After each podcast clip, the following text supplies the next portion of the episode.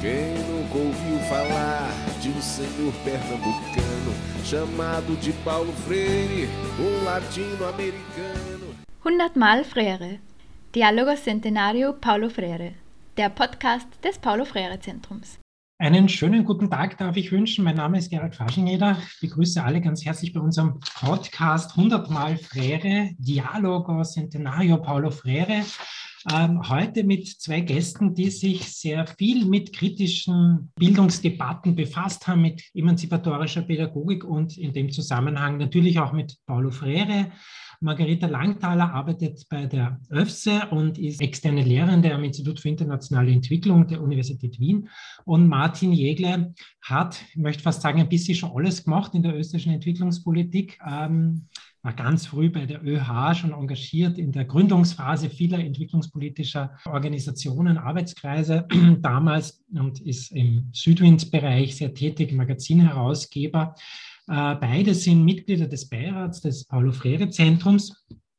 Ähm, ah ja, und dass ich die Biografie von Martin Jägler nicht ganz zurechtstutze, war dazwischen sehr lange Lehrender an, an, verschiedenen Hochschulen, zuletzt an der Universität Wien, sehr lange auch Dekan der Theologischen Fakultät und sich da immer wieder mit Bildungsfragen befasst. Sorry, dass ich das jetzt kurz übersprungen habe. Ich wollte schon eure Gemeinsamkeiten hervorheben der Auseinandersetzung auch mit dem globalen Süden. Margareta Langthaler hat sich auch sehr intensiv mit Venezuela und der dortigen Bildungsgeschichte auseinandergesetzt, den Bildungsreformen äh, unter Hugo Chavez und generell in Lateinamerika.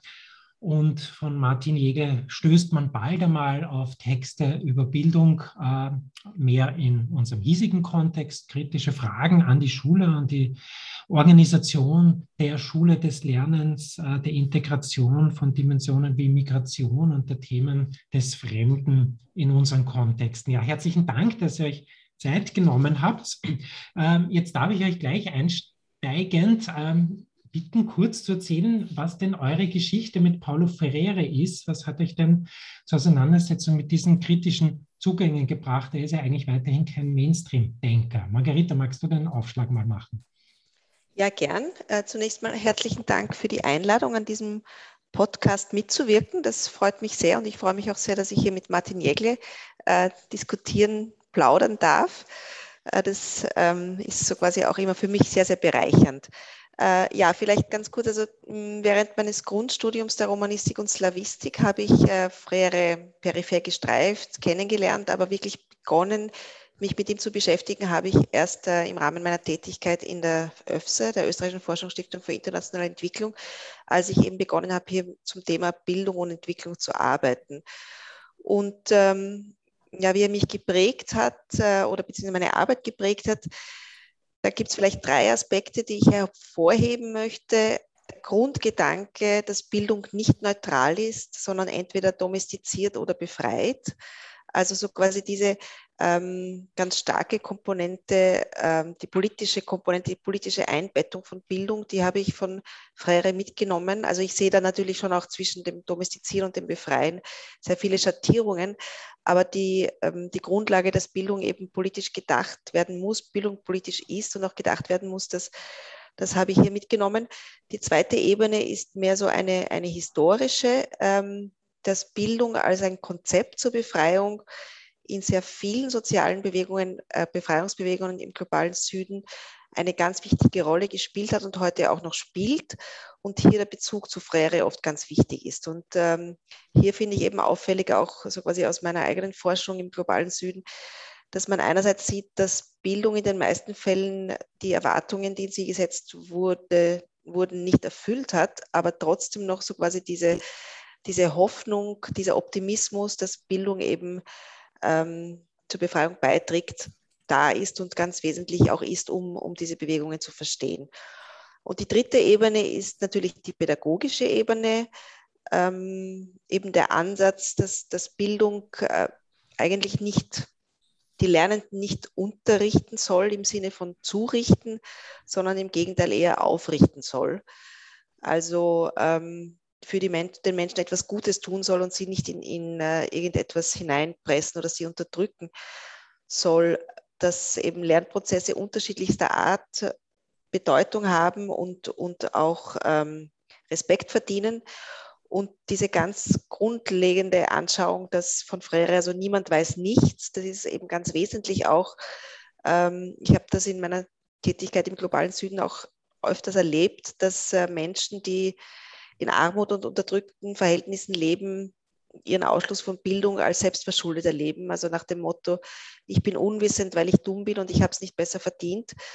Und da ist diese, diese Botschaft von Freire, niemand weiß nichts, äh, alle wissen etwas, ganz wesentlich, eine, eine Grundlage eben, auf der diese Aufrichtung des Menschen durch Bildung überhaupt erst einmal vonstatten gehen kann. Also jeder Mensch weiß etwas, jeder Mensch kann etwas und wenn seine Bildung, die von Wert ist, nicht ähm, dem, dem allgemeinen Wertmaßstab entspricht, dann deswegen, weil er von der Bildung, die eben Machtbildung ist, ausgeschlossen wurde und nicht, weil er zu dumm dafür ist. Also dieser, dieser Gedanke, der auch an Gramsci erinnert, jeder Mensch ist ein Philosoph, das ist auch eine wesentliche Botschaft von Freire, die mich sehr geprägt hat.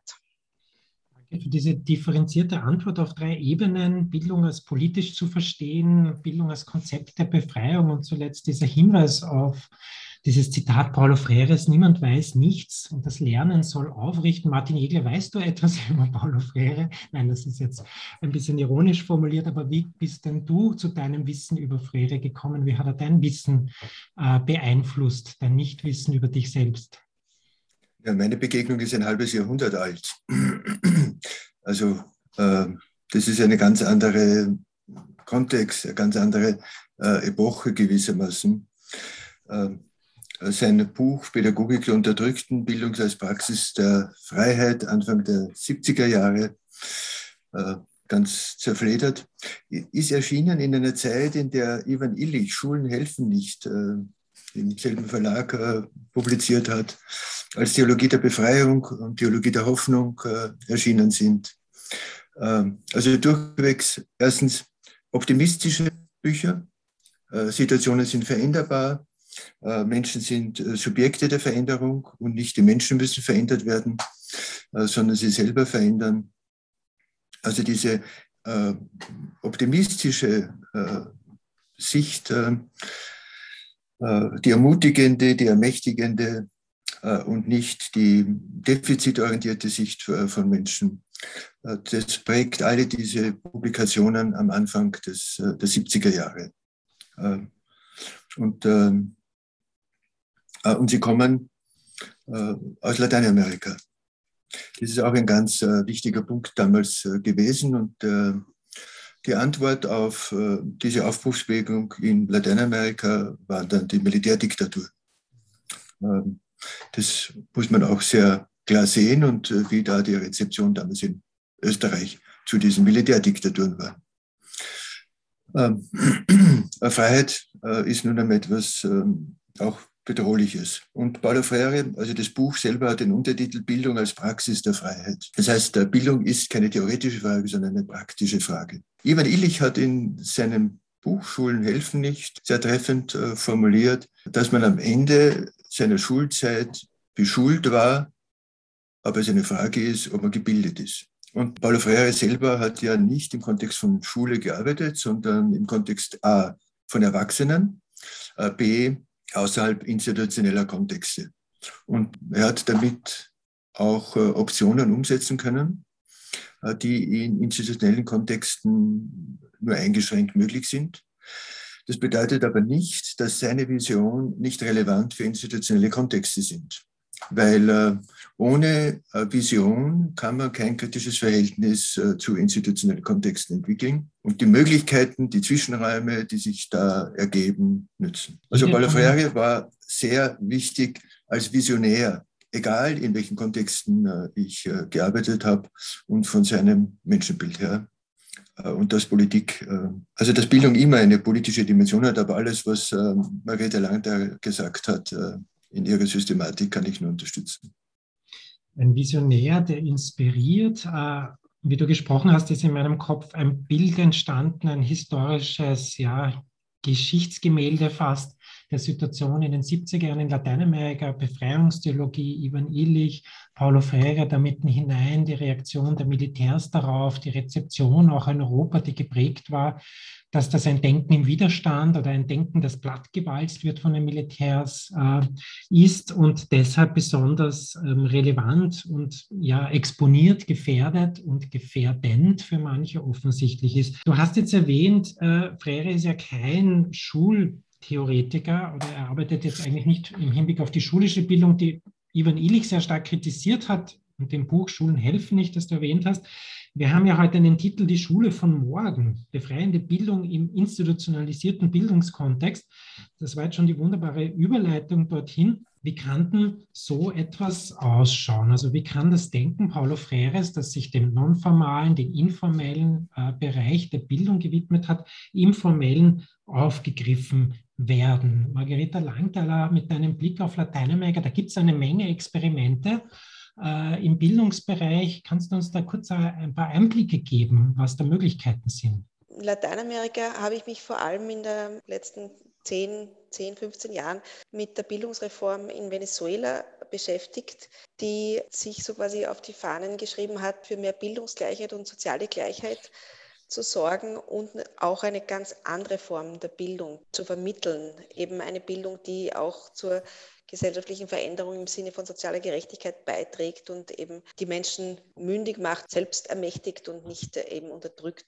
Und ich habe so quasi hier ähm, einerseits die großen Erfolge, die beeindruckenden Erfolge dieser Reform gesehen, aber dann auch äh, so quasi die Pferdefüße, die Schwierigkeiten und dann auch wieder das Zurückgehen der Erfolge zu einer Situation, die, die jetzt, also jetzt ist es auch schwierig, da ähm, genau Informationen zu bekommen, aber nicht mehr zu großem Optimismus Anlass gibt in Venezuela selbst. Aber was äh, hier vielleicht eher die Frage ist, ist, was ich auch ganz allgemein ansprechen wollte, bei der Umsetzung von Freires äh, Konzepten in der Schule sehe ich so quasi äh, insgesamt sehe ich das als relativ hürdenreich an. Nicht mal so sehr, weil eben die Schule eine bürokratische Institution ist, sondern weil, weil die Schule ja so quasi ein ganz ein starkes System ist, das domestiziert und stratifiziert. Also das sind ja ganz zwei ganz wesentliche Funktionen von Bildung. Und die Frage ist, ob man so quasi, wenn man auf einer pädagogischen Ebene ansetzt, mit Techniken, mit Ansätzen, die von Freire kommen, also mit dialogischer Bildung, mit Schülerinnen, Lehrerinnen, Dialog und, und anderen Dingen mehr, ob man dann nicht sehr bald an die Grenzen des Systems stößt. Also was, was ich hier wichtig finde, ist, dass die strukturelle Ebene des Bildungssystems immer mitgedacht werden muss, also die Gesamtheit, die das Bildungssystem ausmacht und wie es äh, gesellschaftspolitisch wirkt. Und ich bin auch immer recht skeptisch, wenn freirianische Ansätze rein auf pädagogischer Ebene gedacht werden, also wenn sie dort verbleiben und diese strukturelle Ebene nicht, nicht mit berücksichtigen.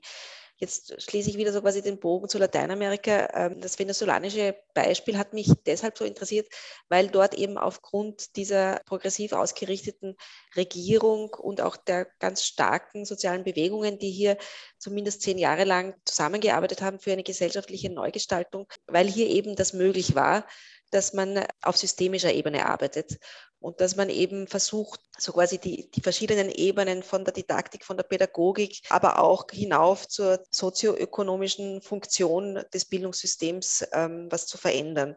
Und da denke ich eben, also das ist so quasi auch mein Schluss daraus, dass, dass hier das freirische Gedankengut eine sehr, sehr große Rolle spielen kann und, und sehr viel bewirken kann, aber dass es eben wichtig ist, diese strukturelle Ebene immer mitzubedenken. Das ist meiner Ansicht nach in Venezuela auch zu wenig passiert und ist auch ein Grund, warum die Reform dann letztendlich gescheitert ist. So quasi für die Schule bei uns in, in unseren Breiten scheint mir dieser Aspekt wichtig, dass eben so quasi ich befürchte, dass ähm, ein, ein Verbleiben auf der pädagogisch-didaktischen Ebene sehr schnell an, an seine Grenzen stoßen wird. Genau, das möchte ich jetzt den Martin Jegle fragen. Diese systemisch-strukturelle Ebene des Schulsystems, das klingt alles sehr abstrakt, aber du hast ja Jahre hindurch sehr konkret gearbeitet, nicht zuletzt in der Lehrerinnenbildung an der Pädagogischen Hochschule als Professor äh, an der Fachtheologie, wo ja auch ein Lehramtsstudium angesiedelt ist, als Dekan. Du hast sozusagen diesen Blick in das System, auch mit verschiedenen Begleitprojekten. Lässt sich da freirianisch denken in diesem Kontext, in dem Margarita Langthaler, ich sage es jetzt überspitzt, etwas düster geschildert hat? No space for Paulo Freire. Wie siehst du das aus deiner Little, Erfahrung? little space. Little. Margarete hat also völlig recht. Wenn man die institutionelle Ebene nicht bedenkt und mit großem Enthusiasmus pädagogisch, freirianisch agiert, bereitet man äh, sein eigenes Burnout vor. Also man läuft wirklich, wirklich gegen die Wand und verheizt sich selber oder wer das äh, für normativ erklärt, äh, verheizt andere. Also diese, dieser Zusammenhang zwischen äh, pädagogischem Ethos aller Freire und äh, Schulentwicklung, den halte ich für sehr, sehr zentral. Und es gibt ja ganz unterschiedliche Art von Schulentwicklung und an welchen Bedürfnissen sich das orientiert. Und zugleich gilt für Schulentwicklung Schools change slower than churches. Das heißt, für Schulentwicklung braucht man einen langen Atem. Und die Frage ist ja, also es gab eine Schule, die hat gesagt, wir haben dafür gesorgt, dass wir die Schüler haben, die wir haben wollen. Auch das kann Schulentwicklung sein. Äh, und wir wissen, wo das landet. Äh, oder es kann eine Schulentwicklung geben, die sagt, für diese Kinder, die hier wohnen, sind wir hier. Und was brauchen diese Kinder? Was sind ihre Bedürfnisse, ihre Möglichkeiten? Und da zählt allein schon äh, für den Start einer Schulentwicklung, junge Menschen von ihrem Potenzial wahrzunehmen und nicht von ihren Defiziten. Also dieser primär defizitorientierte Blick von Schule, wo alle sofort wissen, was wer nicht kann, äh, ist ja schon ein grundlegender pädagogischer Wurm im System. Was die Pandemie gezeigt hat, war, es gibt etwas Besonderes von Schule, dass sie zu wenig lebt und dass sie zu wenig bewusst ist, dass Schule ein Ort des Miteinanderlernens ist. Das ist den jungen Menschen abgegangen. Das hat die Schule erkannt, wie wichtig das ist. Auch viele Schulpolitiker haben das erkannt. Und jetzt ging es darum, wenn ich jetzt Freire da ins Spiel bringe, dass man dieses Miteinanderlernen als ein Miteinanderlernen und nicht als ein Gegeneinanderlernen etabliert. Also die Frage des Prinzips Konkurrenz oder Kooperation und die Frage von Partizipation in der Schule, wie stark ist äh, Schule von äh, Beteiligung äh, getragen, ist eine ganz zentrale Frage und gleichzeitig auch die Grenze von Beteiligung. Es kann ja nicht heißen, dass ich für die, als junger Mensch für die Mängel des Systems verantwortlich bin oder sie äh, beseitigen muss. Also Schule ist ein durchwegs begrenzter Ort und hat begrenzte Möglichkeiten. Und es ist ganz schlimm, was in der Familie heißt, morgen haben wir Schularbeit. Also wenn dann die, wenn alle besessen sind von Schule und das zum Lebensinhalt erklärt. Mir geht es äh, darum, die Frage Schulentwicklung und pädagogisches Ethos zusammenzusehen und zu wissen, alle Entwicklung nie ideal sein wird und einen langen Atem braucht. Wer oh. irgendeine Form von perfekter Schule denkt, vor dem muss man sich fürchten, weil perfekt ist die Hölle äh, und die ideale Schule gibt es nicht. Oder darf es nicht geben. Sagt der Theologe über die Hölle als Ort der Perfektion. Es ist ein, ein, ein, ein gefährliches Bild, die Hölle. Nicht? Die Pandemie hat einiges gezeigt, hast du ausgeführt. Was die Pandemie mit sich gebracht hat, war ja auch viel Digitalisierung in den Schulen. Da wird ja eigentlich auch viel darüber diskutiert, was das alles an Chancen gebracht hat. Nicht? Niederschwelligen Zugang für die Bildung. Ich weiß nicht, wie sich das in Lateinamerika dargestellt hat, ob du, Margarita, da eine Wahrnehmung hattest, wer da Zugang wozu hat. Es gibt ja da viel Diskussion über den Ausschluss äh, durch Digitalisierung, weil manche das, äh, die Tools nicht haben, also die technische Ausstattung. Aber die andere Dimension ist natürlich, was verändert das am pädagogischen Geschehen? Hast du da aus Lateinamerika Wahrnehmungen rezipiert? Ja, aber man kann da vielleicht auch allgemeiner überhaupt für, für viele Länder des globalen Südens sprechen. Also was so quasi die Literatur, sowohl eher politikorientierte als auch akademische Literatur zeigt, ist, dass die Digitalisierung eigentlich ein bisschen wie ein Verstärker gewirkt hat. Also sie hat das verstärkt, was äh, vorher schon da war in den Bildungssituationen der einzelnen Länder. Und das hat konkret bedeutet, dass sie zum Beispiel Ungleichheiten massiv verstärkt hat. Einerseits eben innerhalb der Länder auf Grundlage von sozioökonomischer oder kultureller Faktoren. Ähm, also die, die so quasi benachteiligt waren, waren dann noch, noch stärker benachteiligt durch eben unterschiedlichen Zugang zu, zu digitalen Möglichkeiten, aber auch in einem Nord-Süd Sinn. Also das Nord-Süd-Gefälle ist hier auch nochmal deutlicher geworden. In, insofern, als dass der Zugang zu digitalen Möglichkeiten für ganz, ganz viele Gruppen von, von Lernenden, von Schülerinnen und Schülern im globalen Süden viel stärker eingeschränkt war als im globalen Norden. Aber nicht nur der Zugang, sondern auch so quasi die notwendige Unterstützung und, und der notwendige Kontext, um, um da überhaupt äh, einigermaßen sinnvolle Lernprozesse zustande zu bringen. Also es geht ja nicht nur so quasi um das Vorhandensein und die Verfügbarkeit von Computern oder Tablets oder anderen Geräten, sondern es geht auch darum, dass da jemand, also dass erstens die Lehrer die entsprechende pädagogische Unterstützung bieten können oder auch die, die Eltern oder eben die Bezugspersonen. Und das war alles in, in sehr viel niedrigerem Maße vorhanden, ganz allgemein gesprochen im, globalen Süden als im äh, globalen Norden. Und ähm, das halte ich schon auch für eine, eine ganz wichtige Lehre, wenn es um Digitalisierung geht, weil ja, wie, wie du gesagt hast, Gerald, schon davor, also quasi ein ganz starker Diskurs eigentlich da war, so ein, ein optimistischer Diskurs. Eben Digitalisierung bietet vor allem Möglichkeiten, auch der Minderung der Bildungsungleichheit. Sie eröffnet Möglichkeiten, Bildung zu, zu verbreitern und auch dorthin zu tragen, wo sie eben äh, nicht äh, so leicht zugänglich ist. Und sie, bildet, äh, sie bietet ganz massive Möglichkeiten auch der, der, pädagogischen Weiterentwicklung. Also sie kann Kreativität und, und Innovation und selbstbestimmtes Lernen fördern. Und das mag alles stimmen, so quasi als Potenzial. Aber was die Pandemie meiner Ansicht nach sehr deutlich gezeigt hat, ist, dass es hier keinerlei Automatismus gibt. Und wenn die ähm, entsprechenden Grundlagen und Bedingungen fehlen, dann treten diese erwünschten Wirkungen nicht ein. Beziehungsweise sie treten nur für diejenigen ein, die eben diese Grundlagen und diesen notwendigen Kontext ähm, haben. Also die, die, die auf diese Unterstützung zählen können und die, ähm, die auch den, den Zugang zu den notwendigen technologischen Fazilitäten haben haben wir diese Grundlagen äh, in Österreich in unserem hiesigen Kontext, um das viele Potenzial äh, zu nutzen, wo es aber keinen Automatismus gibt. Wie schätzt du das ein, Martin Jegle? Äh, interessant war bei virtuellen äh, Unterrichtsstunden, dass äh, jene Kinder, die sonst äh, sehr still sind, hier mehr zu Wort gekommen sind. Also das sind Aspekte, wo auch Lehrende aufmerksam wurden, was für ein Potenzial in sogenannten stillen Kindern steckt, äh, weil bestimmte soziale Dynamiken äh, im virtuellen Klassenzimmer so nicht blockierend wirken. Also das ist ein Aspekt, den ich für sehr wichtig halte. Aber zugleich an sich vermehrt Digitalisierung, Digitalisierung die Kenntnisse, die Informationen. Auch sicher wahrscheinlich manches Verständnis, äh, aber Bildung äh, ist äh, nicht die Menge der Informationen und nicht die Menge der Kenntnisse.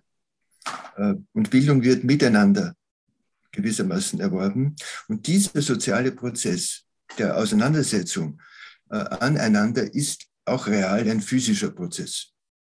Der kann, also die, die physische Realität also wir sind nun einmal körperliche Wesen und digital äh, sind wir nur scheinbar körperlich. Und digital ist auch vieles an Emotionen, an Gerüchen und, und all das äh, ja nicht ein Thema.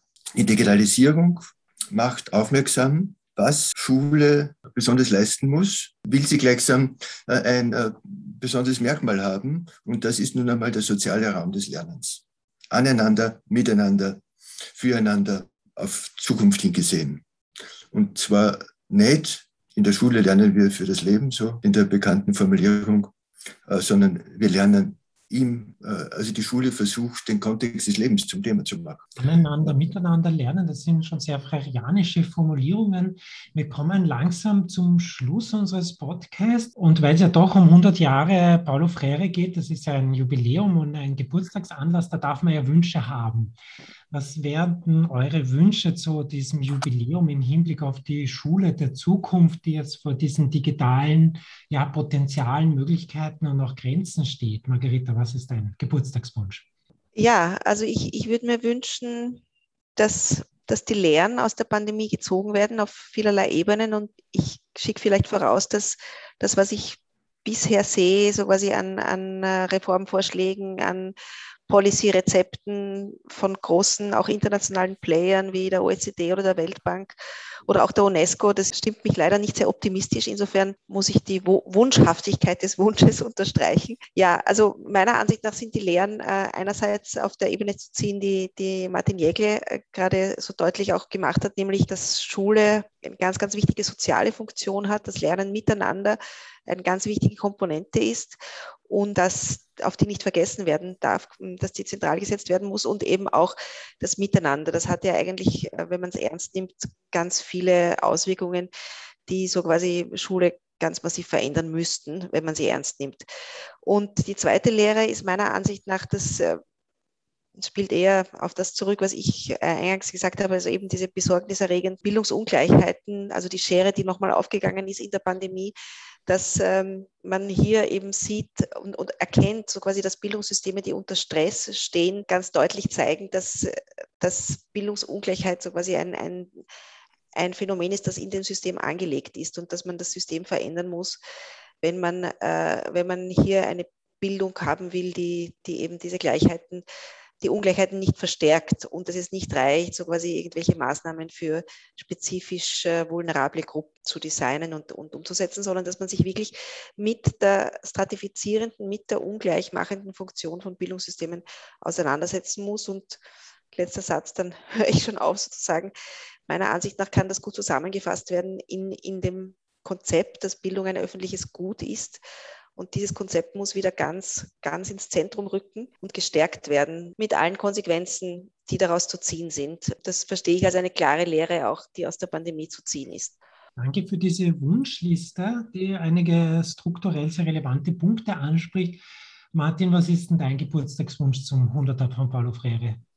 Also meine ist eigentlich in, nur in Ergänzung zu Margaretas äh, Wunsch. 1973 gab es einen UNESCO-Bildungsreport mit dem Titel Learning to Be. Und jetzt heißt es unterwegs zur Wissensgesellschaft. Der Kontrast könnte nicht stärker sein. Also insofern, ich will wieder Bildung als Learning to Be für alle. Und ich möchte auch einen stärkeren äh, Fokus ähm, auf äh, Erwachsenenbildung, dass äh, wir uns um, das, um die Gruppe annehmen, die ja sehr groß ist, die praktisch Analphabeten sind, die also die nicht lesen und schreiben können und da einfach nicht zuschauen, dass das so ist und das ist ihr Privatvergnügen, weil es sie von der Teilhabe an der Gesellschaft ausschließt, das anzugehen. Und das war ja die prioritäre Gruppe von Paulo Freire. Und insofern könnten viele da in die Schule gehen, im wahrsten Sinne des Wortes, bei voller Jahre, äh, um diese Menschen zu ermächtigen, äh, über Lesen und Schreiben äh, besser an Gesellschaft teilhaben zu können. Vielen Dank für diesen Wunsch, bei Paulo Freire in die Schule gehen. Das lässt eine gewisse Ironie auch erkennen, also als ein Denker, der sozusagen jenseits der Schule und darüber hinaus denkt. Learning to be ist, glaube ich, ein gutes Motto, das wir mitnehmen können beim Weiterdenken über Paulo Freire und was bedeutet sein Werk, wie können wir ihn weiterschreiben, weiter erfinden. Paulo Freire gilt es ja nicht zu reproduzieren und anzuwenden. Er ist ja in dem Sinn kein Methodiker, sondern einer, der über sich selber sagt, es geht immer wieder darum, mein Denken neu zu erfinden, neu zu entwickeln, neu zu adaptieren an verschiedene Kontexte. In diesem Sinn vielen Dank an Margareta Langthaler und Martin Egle für eure Einblicke in euer Denken, eure Auseinandersetzung mit Bildung, mit kritischer Bildung und mit Kritik an Bildung und lasst uns weiterhin Learning to be betreiben. Dankeschön.